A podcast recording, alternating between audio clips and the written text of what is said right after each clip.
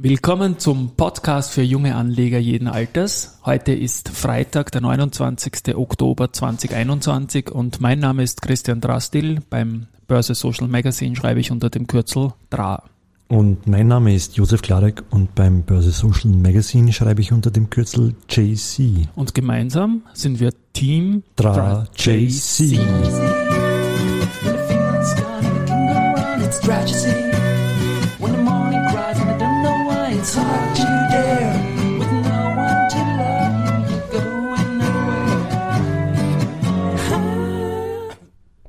Ja, alles Gute zum Weltspartag, Christian. Ja, urviel Danke, Josef. Ja, Schön, dass deinen, du daran denkst. Ja, ich denke da immer dran. Und hast du heuer auch einen Sparefroh bekommen, oder? Nein, habe ich nicht, aber ich habe schon viele und die waren eigentlich leibend früher. Diese, die haben wir so mehr verbiegen können als die Big Jim Maxeln irgendwie und genau, äh, ja. die waren schon sehr flex irgendwie. Nein, ich habe äh, selbst in einer Bankfiliale gearbeitet und da waren die Sparefrohs heiß begehrt natürlich. Kult der 70er und 80er. Und was kriegt man dieser Tage? Du, ich habe keine Ahnung. Okay. Ich habe einfach keine Ahnung. Ich glaube auch, dass die, die Leute die sind ja voll angefressen eigentlich auf dem Weltspartag und leider auch an, auf die Banken, obwohl die Banken ja überhaupt nichts dafür können, dass es keine Zinsen mehr gibt. Die hätten viel lieber ein Zinsniveau von zwei Prozent sparen und ein bisschen mehr noch Kredit. Ja. Aber das spielt halt nicht und die Politik, die die EZB macht, äh, du weißt, ist nicht meine. Schulden, Schulden, Schulden. Äh, die Banken hätten sich wünschen, dass da äh, einen Kampf um, um Sparkunden wieder geben würde. Wer hat die geileren Zinsen? Aber null oder null ist nicht so viel Unterschied und heute muss der schauen, wer negative Zinsen vermeiden kann. Ja.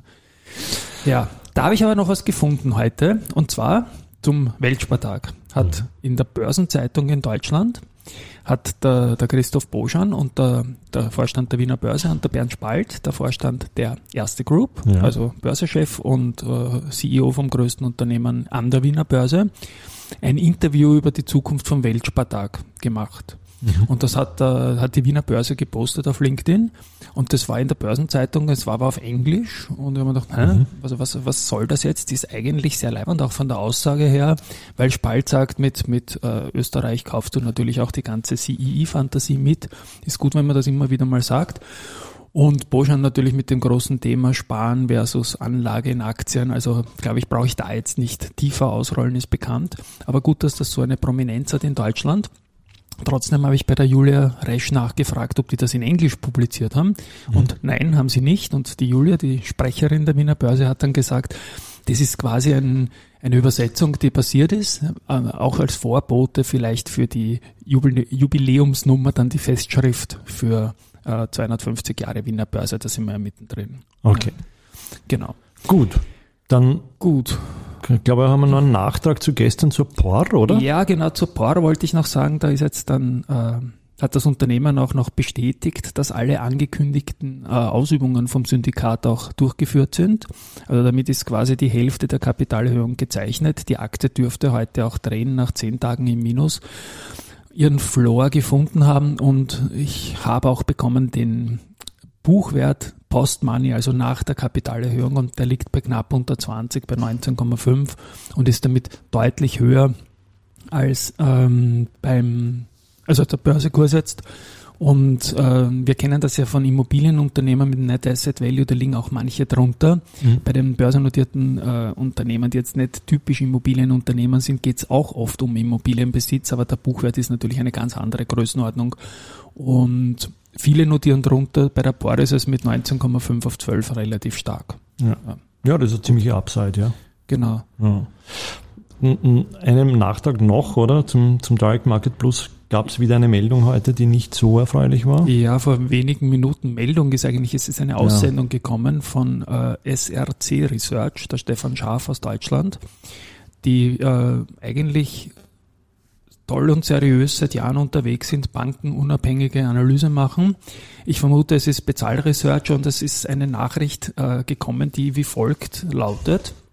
Das SRC Research glaubt, ähm, dass äh, das in Wien ansässige Bautechnologieunternehmen VSD Building ähm, unter Umständen in Insolvenz schlittern könnte. Das ist natürlich arg, wenn man das hört von einem mhm. Researcher. Ja? ja? Und er hat auch bei der Gelegenheit das Kursziel von 10 Euro auf 2 Euro zurückgenommen, begründet das, äh, wir werden es in den Shownotes verlinken, den Beitrag dann, ja, mhm. begründet das dann damit, dass man die Vorstände nicht mehr so rangekommen ist, dass die IMAX Probleme hat und die sind ja eigentlich sehr verwandt auch von den handelnden Und die Vorstände sind, das Mandat läuft aus und ist nicht Ja, die sind, die sind schon erreichbar irgendwie, sind aber beide weg. Irgendwie mhm. waren dann beratend oder so tätig und in Summe verdichtet sich das jetzt alles zu very bad news und ist auch ein, wird man sehen, wie es weitergeht, aber ich denke mal, Schaf wird da durchaus informiert sein.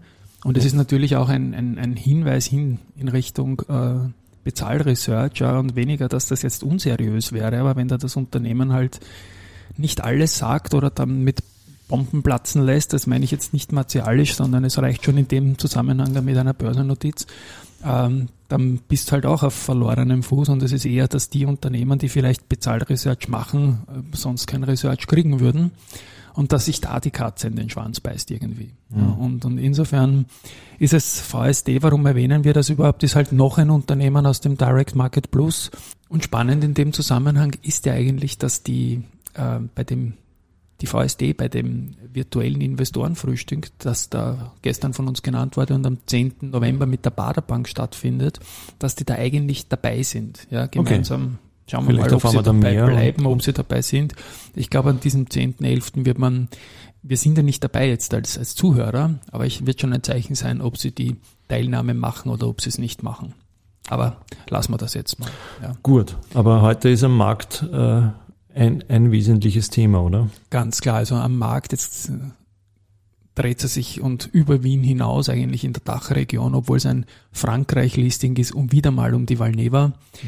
Ja. Äh, das Thema Totimpfstoff ist in den vergangenen Tagen immer heißer gekocht worden. Stich, Stichworte Dominik Thiem, Stichwort Joshua Kimmich.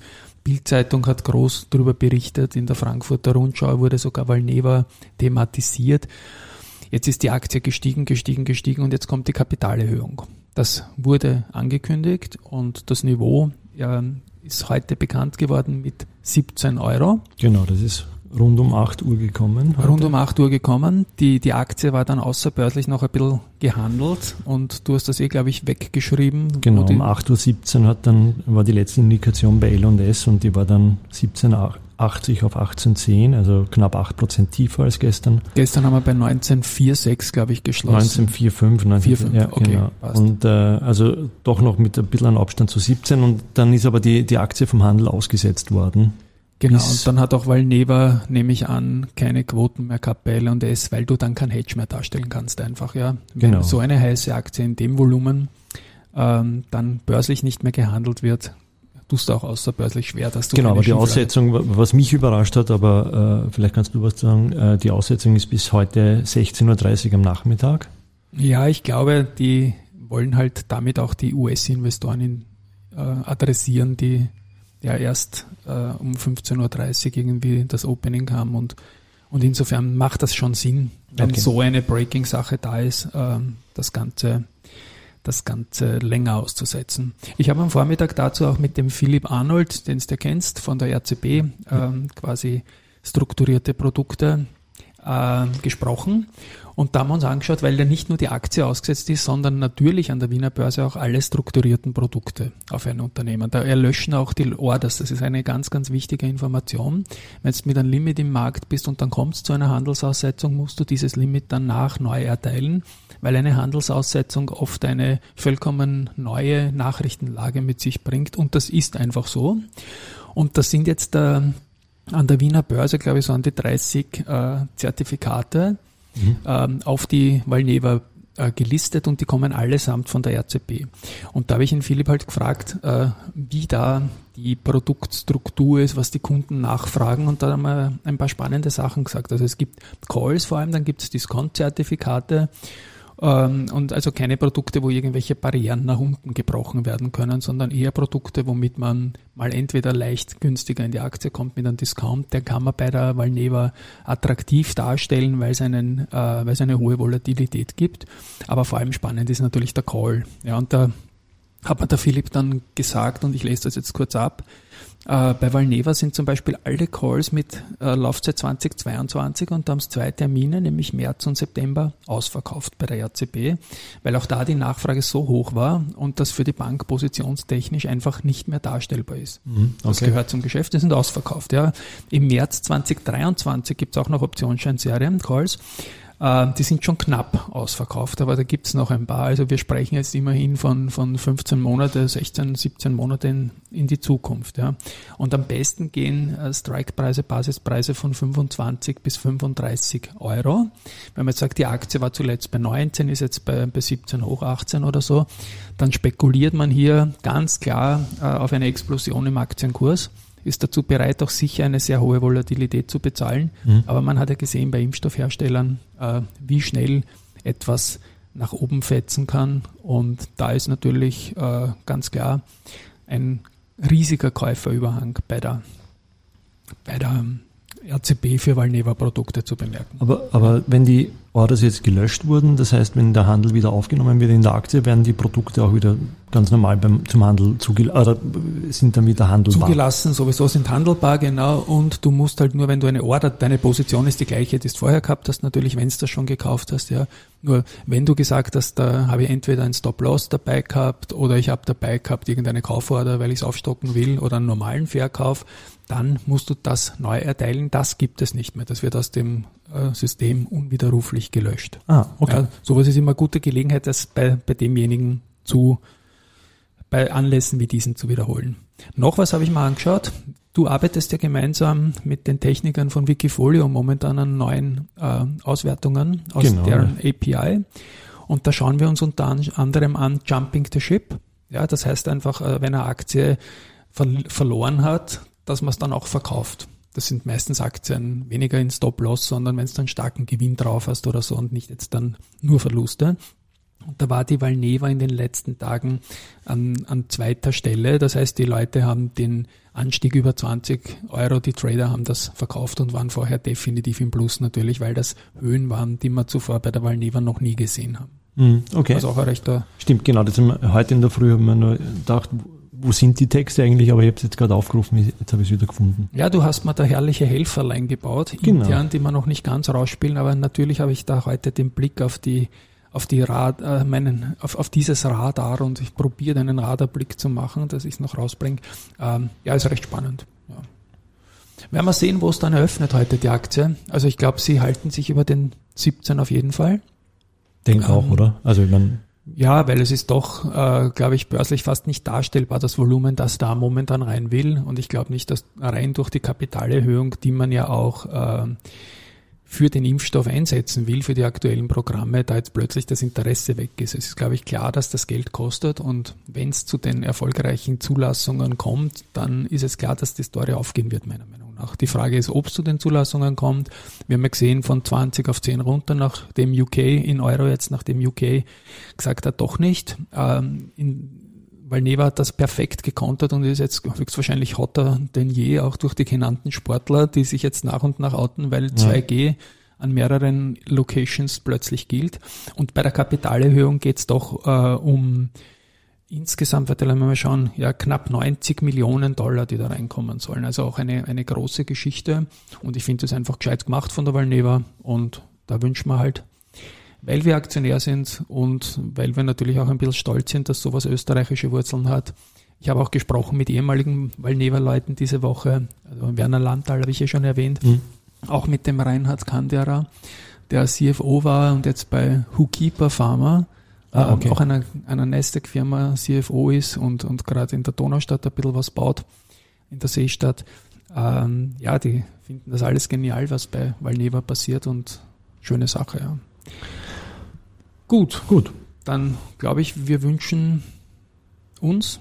Uns und euch. Vor allem euch. ein schönes und diesmal sogar etwas längeres Wochenende, aber an der Wiener Börse wird am Montag gehandelt.